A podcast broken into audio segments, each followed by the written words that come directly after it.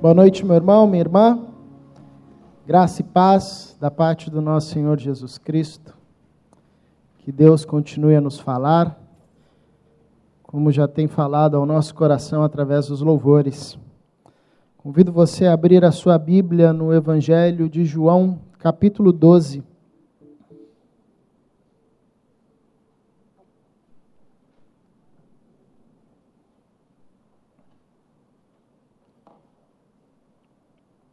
Evangelho de João, capítulo 12. Quero ler dois versos, 27 e o 28. Peço, por gentileza, que você acompanhe a leitura desse texto.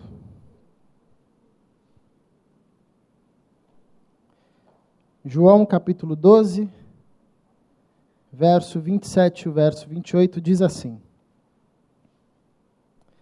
Palavras de Jesus. Agora está angustiada minha alma. E que direi eu? Pai, salva-me desta hora? Mas precisamente com este propósito vim para esta hora. Pai, glorifica o teu nome. Então veio uma voz do céu. Eu já o glorifiquei e ainda o glorificarei. Oremos mais uma vez. Por tua graça, Senhor, continue a nos falar ao coração. Mediante a tua palavra, sejamos transformados. Desejamos viver para a tua glória, assim como teu filho. Ajuda-nos. Fale ao nosso coração. Espírito Santo, tenha liberdade no nosso meio, continue a nos ministrar a todos a trazer força para o fraco, fé para o que está sem fé, alegria para o amargurado de coração, esperança para o desesperançoso. Sobretudo, alinhando o nosso coração com o coração do nosso Senhor Jesus Cristo. Formando em nós a vida de Jesus Cristo, nosso Senhor e Salvador.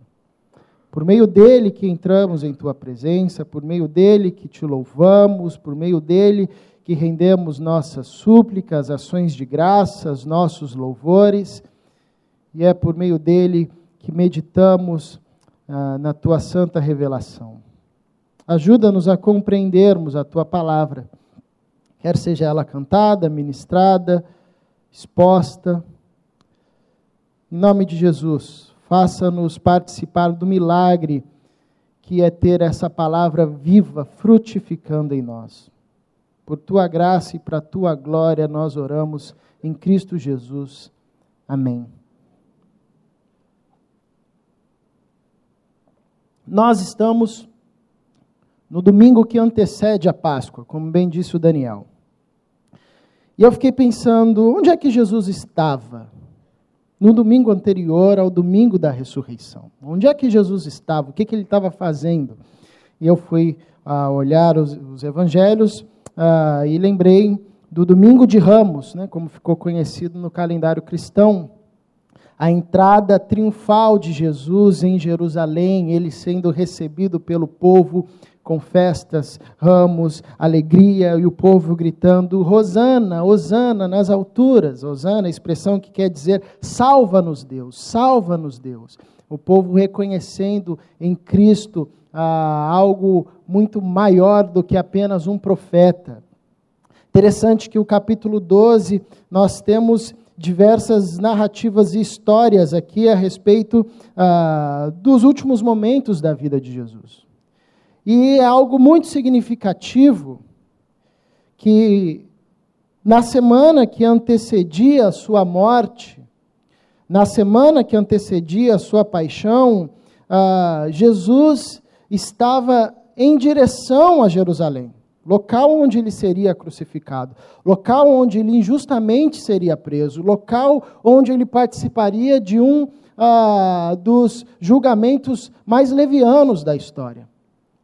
Jesus ele não está fugindo, Jesus ele está decidido a ir para a sua missão.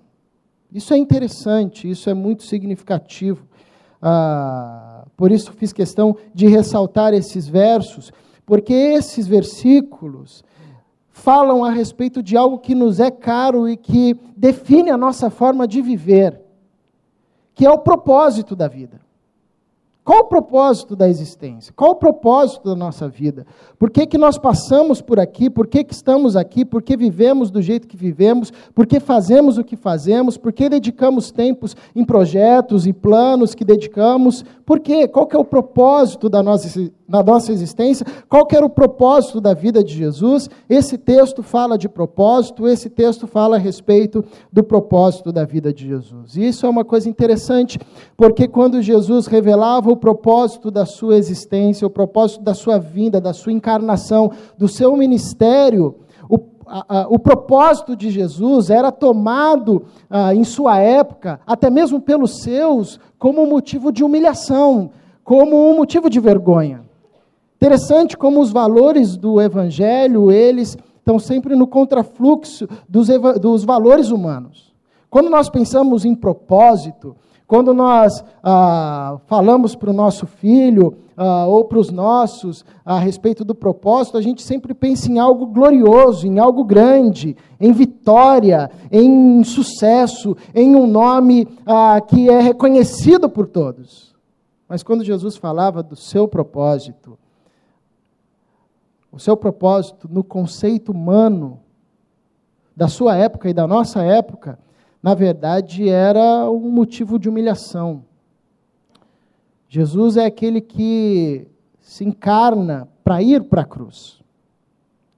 Aquele ah, que nasce na vida humana para partilhar de sofrimento. Aquele que vem para ser ah, reconhecido por todos como um homem sem beleza, sem, sem feição atrativa. Jesus é aquele que vem para ser servo. Jesus ah, tem na caminhada do seu propósito, do propósito da sua existência, uma parte que, na nossa perspectiva e na perspectiva humana, não tem nada a ver com o propósito de vida que é a questão do serviço, a questão da obediência, a questão do lavar os pés, a questão de ser servo de todos, a questão ah, de padecer e padecer morte de cruz. Por isso que, uma semana antes da sua morte, ah, dias antes da sua morte, Jesus está indo para Jerusalém, tendo ah, tudo e todos Uh, falando ao contrário, até mesmo seus amigos dizendo: não, não vá para Jerusalém, não faça isso, nós não vamos permitir.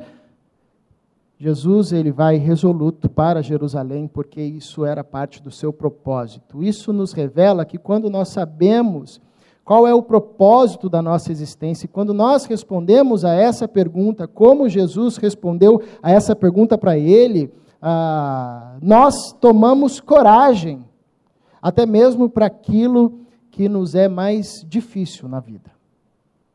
E qual era o propósito do Cristo? Qual era o propósito do nosso Senhor?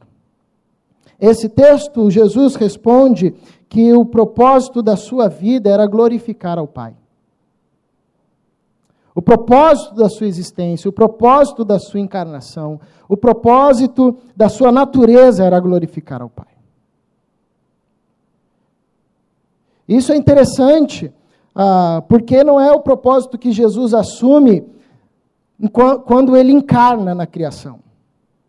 Na verdade, esse é o propósito de Jesus na própria Trindade. O apóstolo Pedro, capítulo 1, versículo 18 da sua primeira carta, vai dizer que o sacrifício do Cristo era conhecido com efeito desde antes da fundação do mundo. Então, antes do mundo ser criado, o Filho já servia à Trindade, já servia ao Pai. O apóstolo Paulo, em Filipenses, capítulo 2, do verso 5 ao verso 11, vai o texto chamado como conhecido como esvaziamento de Deus, né? Ah, é o Deus que, que se esvazia. É interessante que quando Paulo vai descrevendo, ele diz: Tende em vós o mesmo espírito que houve em Cristo Jesus, que, mesmo sendo Deus, não se apegou ao fato de ser Deus, antes abriu mão da sua glória, tornando-se servo, a imagem de homem. Interessante que Paulo coloca a expressão de Jesus sendo servo antes de Jesus tomar a forma de homem. Porque a identidade do Cristo esvaziado se manifesta primeiro na ação do serviço, depois na ação da encarnação. Na verdade, o que possibilita o Cristo de se encarnar e entrar na história como homem é porque ele, na Trindade, já assume a postura de servo para a glória do Deus Pai. Então, o propósito do Cristo, da existência do Cristo, nosso Senhor, é glorificar o Pai. E isso não é só na encarnação, mas desde quando a Trindade, ah, antes da fundação do mundo, desde antes da fundação do mundo. E é interessante que Cristo ele vai balizar todo o seu ministério e toda a sua vida neste propósito, glorificar ao Pai. Uma vez os seus discípulos chegaram com alimento para Jesus, Jesus estava no meio de uma pregação evangelística, e os discípulos falaram: Jesus, você não tem fome, você está tanto tempo sem comer, come aqui, a gente trouxe um pão. E Jesus disse: A minha fome é fazer a vontade, o meu pão é fazer a vontade do meu Pai. A minha comida é fazer a vontade do meu Pai. É viver para a glória do meu Pai. E o que é viver para a glória de Deus? O que é viver para a glória do Pai? Jesus, ele diz isso em outras palavras na oração do Pai Nosso, quando ele nos ensina a orar ao nosso Pai, santificado seja o teu nome. É viver uma vida de tal forma que o nome de Deus seja santificado através das nossas ações. Isso também é uma outra forma de dizer o que Moisés nos ensinou a seguirmos e a desejarmos, que é amar a Deus sobre todas as coisas. Glorificar ao Pai, viver uma vida que glorifica ao Pai, é também amar a Deus sobre todas as coisas, é em todas as coisas escolher a Deus. Eu gosto da forma como a nova tradução da linguagem de hoje traduz essa expressão, uh, glorificar o, o, teu nome, Pai. Ela traduz como sendo uh, Jesus, como Jesus dizendo: Pai, revela mais uma vez em mim, de forma poderosa, a tua glória que traz a ideia de Jesus chamando a responsabilidade e dizendo para todos os homens que se eles quisessem ver a Deus, eles poderiam olhar para Ele, e ao olhar para Ele, eles enxergariam o Pai. Isso é viver para a glória de Deus. É viver de tal forma que a beleza de Deus, e glória tem a ver com beleza, como Daniel já ensinou a gente aqui muito, muitas vezes, a glória tem a ver com beleza. Então, de certa forma, é a gente viver ah, de uma maneira que as pessoas, ao olharem para nós, vejam a beleza de Deus. Digam, Deus passou por aqui, Deus esteve aqui, nós vimos a beleza de Deus, nós vimos a presença de Jesus entre nós. Porque aquele irmão estava ah, no nosso meio. Eu lembro de um missionário que compartilhou uma experiência dele num campo missionário, onde ele tinha alguns missionários tinham sido enviados para uma tribo e eles ficaram lá durante meses, mas não conseguiram ter um êxito ali porque eles não conseguiram aprender a língua daquela tribo, não conseguiram a aprender a falar o mesmo idioma, então eles tinham essa dificuldade. Mas ficaram ali anos servindo aquelas pessoas, as, as pessoas daquela tribo, ficaram servindo, mesmo sem se comunicar com eles. Então eles julgaram que a ação deles naquele, naquele povo e durante aquele tempo não tinha sido eficaz, porque eles não haviam evangelizado, né, por meio, por via oral. E eles voltaram para o campo e enviaram outro missionário que sabia falar a língua deles. E o missionário chegou lá e a primeira pregação que ele foi fazer foi a respeito de Jesus. Ele estava ensinando, começou a ensinar a respeito dos evangelhos. E aí ele foi falando a respeito das ações de Jesus, da bondade de Jesus, do cuidado de Jesus, de como Jesus atendia as pessoas, de como Jesus era misericordioso com as pessoas, de como Jesus curava as pessoas, de como Jesus ah, atendia a, ao pobre, ao necessitado, exortava, confrontava. Foi falando da vida de Jesus. E no final ele, ele perguntou: Vocês conhecem esse Jesus? E os irmãos falaram: Não, nós conhecemos esse Jesus. Aí ele tomou um susto, falou: como assim? Essa tribo aqui uh, no mapa consta como uma tribo não evangelizada? Como assim vocês conhecem Jesus? Falou: não, a gente conhece Jesus. Jesus mora naquela cabana lá. E era a cabana onde aqueles missionários estavam. Né? Aqueles missionários que não tinham uh, conseguido falar a mesma língua daquele povo, mas passaram anos ali cuidando e vivendo como Jesus ah, vivia em sua época, né, com os seus. Isso é viver para a glória de Deus. Viver de tal forma que as pessoas, ao olharem para nós, vejam o Pai, vejam a glória, a beleza de Deus. Identifiquem a beleza de Deus. Essa é a oração de Jesus e esse é o propósito da vida de Jesus. Viver uma vida de tal forma que as pessoas, ao olharem para Jesus, identificassem e vissem a beleza de Deus. Por ser esse o seu propósito, Jesus alinha toda a sua forma de viver, de se relacionar, de construir relacionamentos, de viver e interagir com a sociedade a partir deste propósito. Por isso, nos é essencial respondermos a essa pergunta: qual é o propósito da nossa existência? Porque se vivemos, se vivermos ah, para que o nome de Deus seja glorificado através da nossa vida, isso significa que a, a, nossa forma de construir os relacionamentos será uma forma diferente. A nossa forma de lidar com o nosso trabalho, com aquilo que produzimos, com aquilo que administramos, será uma forma diferente.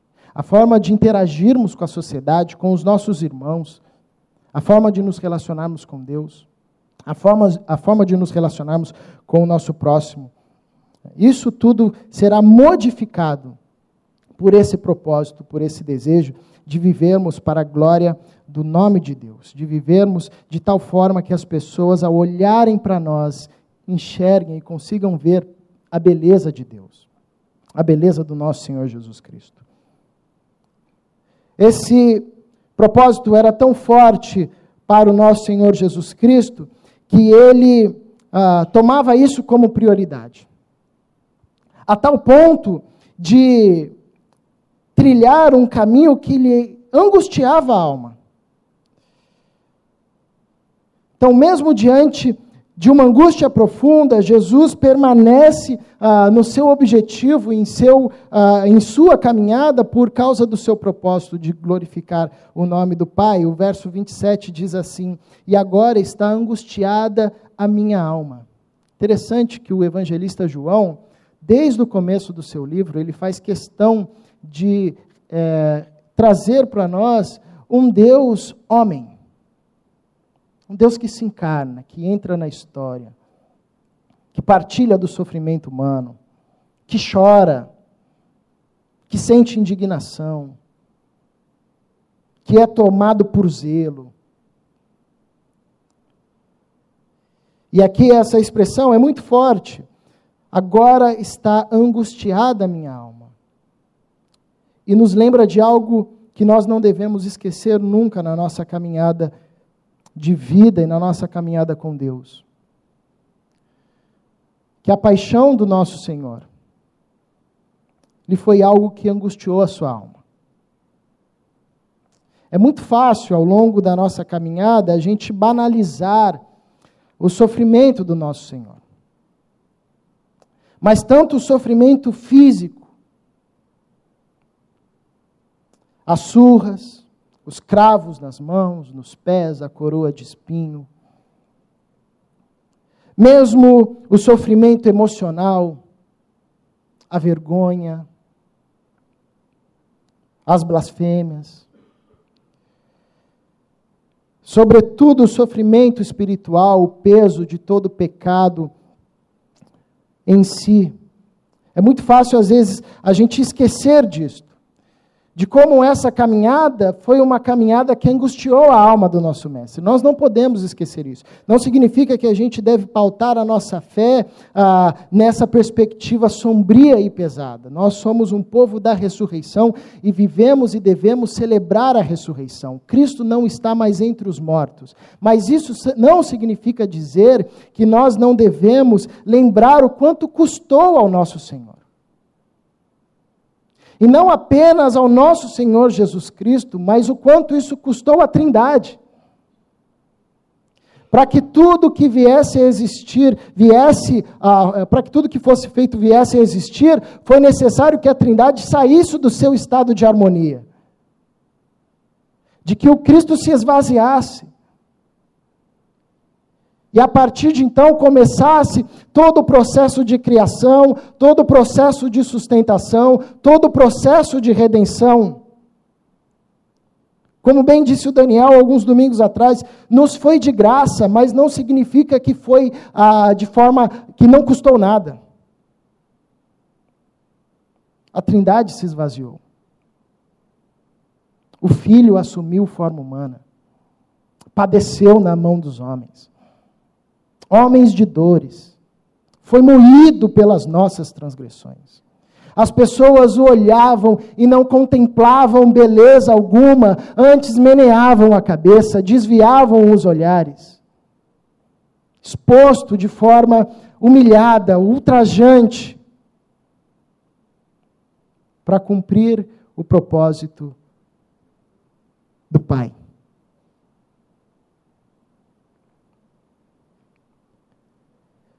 A noção de existência e de sentido da existência do nosso Senhor Jesus Cristo era tão forte que, mesmo com uma angústia da alma, ele decide se submeter a um caminho doloroso para que o nome do Pai fosse glorificado e para que as pessoas vissem através ah, da sua vida a beleza de Deus.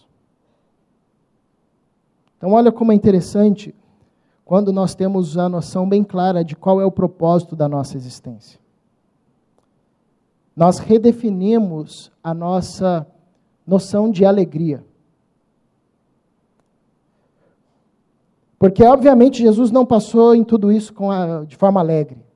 Não, estou indo para a cruz, eu estou tão feliz assim que eu estou indo lá para a cruz. Não, ah, os evangelistas deixam claro essa angústia que ia no seu coração. Mas a sua alegria era mesmo passando por um momento de angústia, saber que ao passar por ali o nome de Deus seria glorificado. Então, quando nós sabemos qual o propósito da nossa existência e temos como propósito da nossa existência o mesmo propósito do nosso Senhor Jesus Cristo, que é viver para a glória de Deus, viver de tal forma que as pessoas enxerguem a beleza de Deus em nós, nós ressignificamos o nosso conceito de alegria. E passamos a entender que a alegria não tem a ver com o estado de euforia da alma, não tem a ver com o estado de bonança, mas tem a ver com uma disposição de servir, até mesmo em ambientes dolorosos, mas servir com o propósito de que o nome de Deus seja glorificado. Jesus vivia para a glória de Deus. A partir disso, Jesus ressignificava o seu conceito de alegria e estava disposto até mesmo ah, de passar por um momento de angústia, de sofrimento profundo, para que o nome do Pai fosse glorificado através da sua vida. E é interessante que isso ressignifica a forma de Jesus ah, de orar. Porque aqui Jesus está fazendo uma oração. Agora está angustiada a minha alma, e que direi eu? Pai, salva-me desta hora? Interessante que algumas versões, ao invés de colocarem aqui nessa sentença um ponto de exclamação, um ponto de interrogação, colocam um ponto de exclamação. Que faz mais sentido. Pai, salva-me desta hora. E, a, e ele mesmo diz: Não, pois eu vim para essa hora. Ou seja, Jesus começa uma oração, mas a oração que ele estava fazendo não batia com o propósito da sua existência. Então ele ressignifica a sua oração. E faz com que a sua oração se alinhe ao seu propósito. Isso é interessante para a gente porque nos é uma aula de oração. Como é que a gente ora? A gente ora alinhando os nossos pedidos ao propósito de glorificar o nome do nosso Senhor. Esse pedido de Jesus era lícito. Ele mesmo diz: peçam ao meu Pai aquilo que vierem ao seu coração. Jesus não estava pedindo nada demais, esse pedido lhe era lícito, mas não estava de acordo com o seu propósito de viver para a glória do Pai. Então ele interrompe a sua própria oração e diz não, e muda a oração. E diz: Pai, glorifica o teu nome. É a mesma cena que ele passa no Getsemane, dizendo: Se possível, afasta de mim este cálice. Porque isso era angústia ao seu coração. Mas aí ele volta para o centro do propósito da sua existência mas seja feita a tua vontade. Então, nos, nós temos orações e pedidos que nos são lícitos de colocarmos diante de Deus. Não há nada errado com determinados desejos e pedidos, mas eles, por vezes, não estão em concordância com o propósito da nossa existência não nos conduzirão por caminhos que nos façam viver de tal forma que glorifique ao nome do Pai.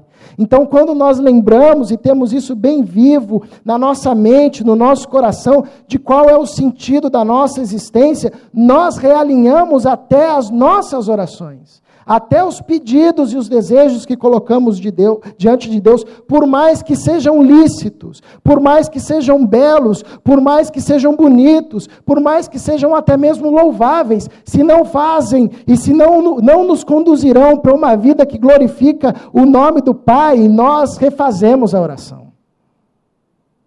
Nós falamos: não, Senhor, seja feita a tua vontade, glorifica o teu nome em mim. Tem certeza? Porque se você continuar orando, glorifica o teu nome em mim, você vai passar pelo vale de sombra e de morte. Eu sei, mas glorifica o teu nome em mim. Isso é interessante que nos, nos, nos ensina também a respeito de liberdade. Nós temos muita dificuldade de lidar com liberdade.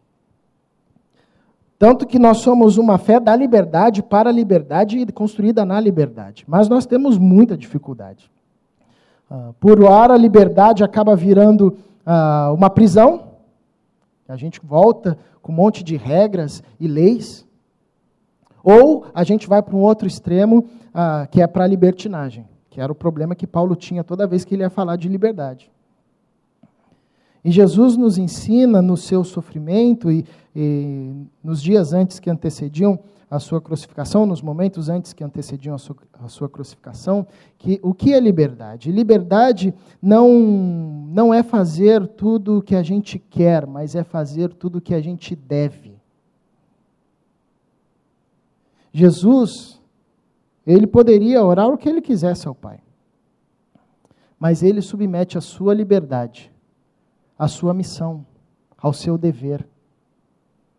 Então a gente passa a desfrutar de forma madura da liberdade quando nós não usamos da liberdade como motivo para a libertinagem, mas nós submetemos a nossa liberdade à missão, ao nosso propósito, à nossa razão de existência. Isso fica claro quando uh, Jesus está para ser preso e aí Pedro ele desembainha a espada, começa a lutar com os soldados. Jesus repreende Pedro e diz: Pedro, olha aqui, você acha que se eu você acha que eu não posso pedir para o Pai enviar uma legião de anjos e ele não enviaria? Olha que interessante que Jesus está ensinando para a gente a respeito de liberdade submetida ao propósito da existência. Porque Pedro poderia responder: é, é mesmo, Senhor, eu esqueci disso por um minuto, desculpa, o Senhor é quem comanda todos os anjos, se o senhor quiser pedir para que venha uma legião de anjos aqui, entrar agora, só o Miguel, só chama o Miguel, não precisa chamar todo mundo, não. Só o Miguel vem aqui e dá conta de, do recado. A pergunta nesse texto é: por que, que o senhor não faz isso? Se os anjos estão atentos ao abrir dos seus lábios, esperando uma ordem sua, para te livrar desse sofrimento. Por que, que o Senhor não faz isto? Porque Jesus sabia que o sentido da liberdade só se efetivava quando ela estava submissa ao propósito da sua existência. E o seu propósito era glorificar ao Pai. Liberdade é um convite não para fazermos o que quisermos fazer, mas sim o que devemos fazer. Então, porque o nosso Senhor Jesus Cristo sabia muito bem do propósito da sua existência, ele realinhava a sua oração. E destacava na sua oração não a sua vontade, não o seu querer, mas a vontade de Deus e o desejo de que o Pai fosse glorificado. E por fim, porque Jesus foi fiel ao propósito da sua existência, que era glorificar ao Pai, ele abençoou ao mundo e a todos nós.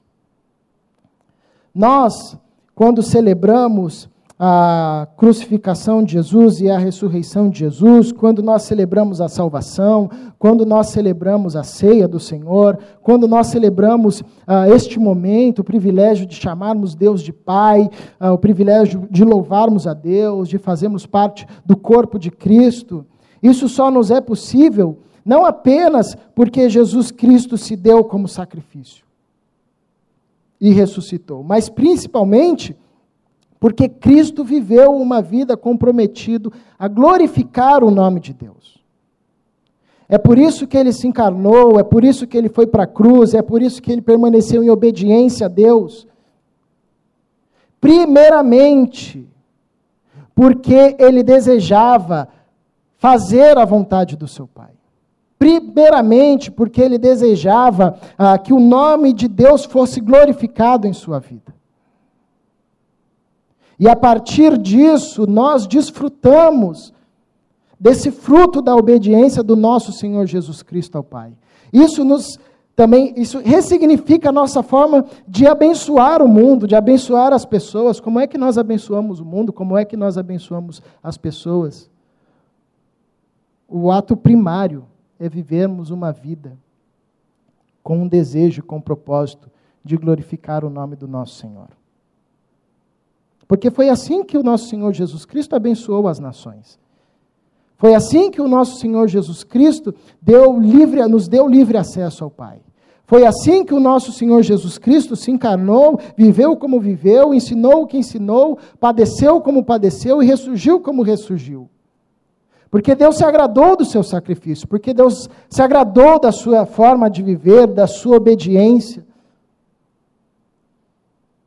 Deus vem ao mundo ah, porque Ele nos amou, porque Deus amou o mundo entregou o seu Filho, e o Filho vem ao mundo primeiramente para satisfazer a vontade do Pai. Então, como nós abençoamos o mundo, como nós abençoamos as pessoas? ressignificando os nossos movimentos a partir deste propósito, vivendo de tal forma que o nome de Deus seja glorificado em nós, que a beleza de Deus seja vista na nossa vida. Isso tem que vir, vir antes do fazer, antes do planejar.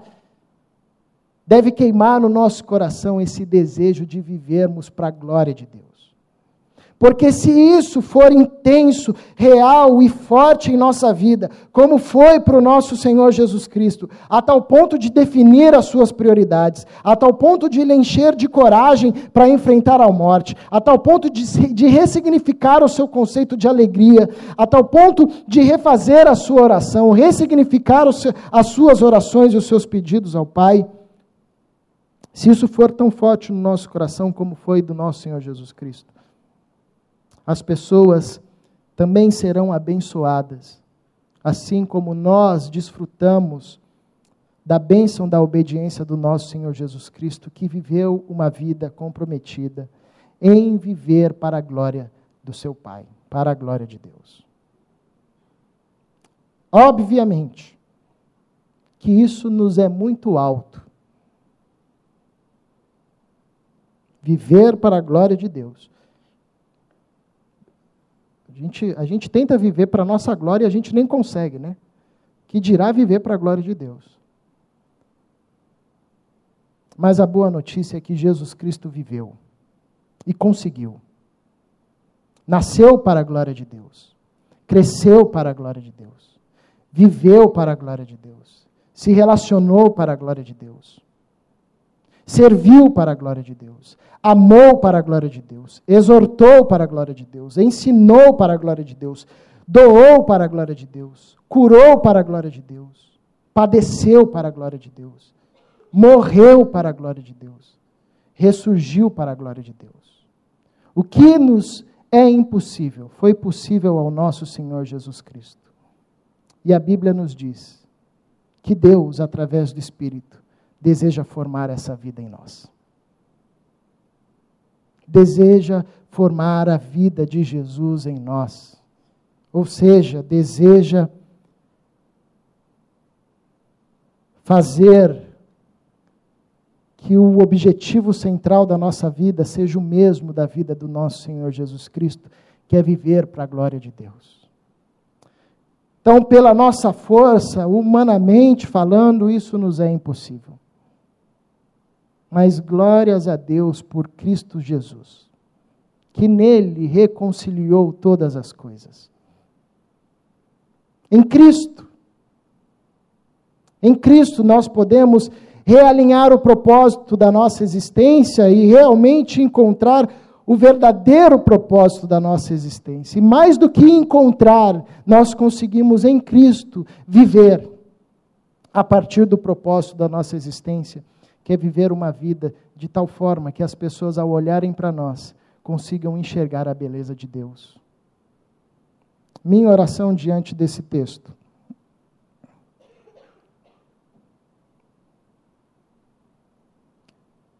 é que o nosso Senhor Jesus Cristo nos ajude a vivermos uma vida para a glória de Deus.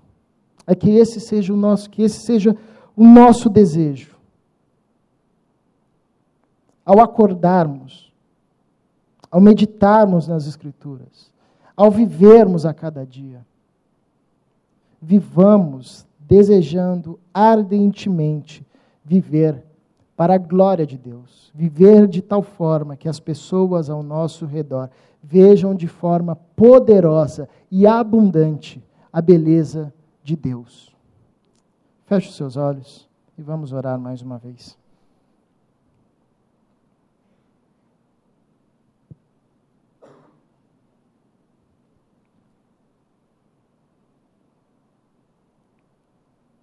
Senhor,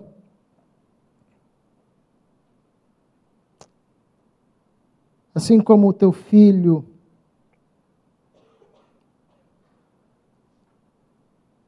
dias antes de passar pelo sofrimento que angustiava a sua alma, reafirmou o propósito da sua existência, que era viver uma vida para glorificar o teu nome. Nós também assim oramos nessa noite santifica o teu nome em nós. Que o teu nome seja glorificado através da nossa vida, da nossa existência. Que as pessoas enxerguem a beleza de Deus de forma poderosa, através das nossas mãos, dos nossos pés, do nosso falar, do nosso pensar, da nossa forma de trabalhar, de relacionarmos uns com os outros, de construirmos família, de vivermos em sociedade, de vivermos em comunidade. Que o teu Espírito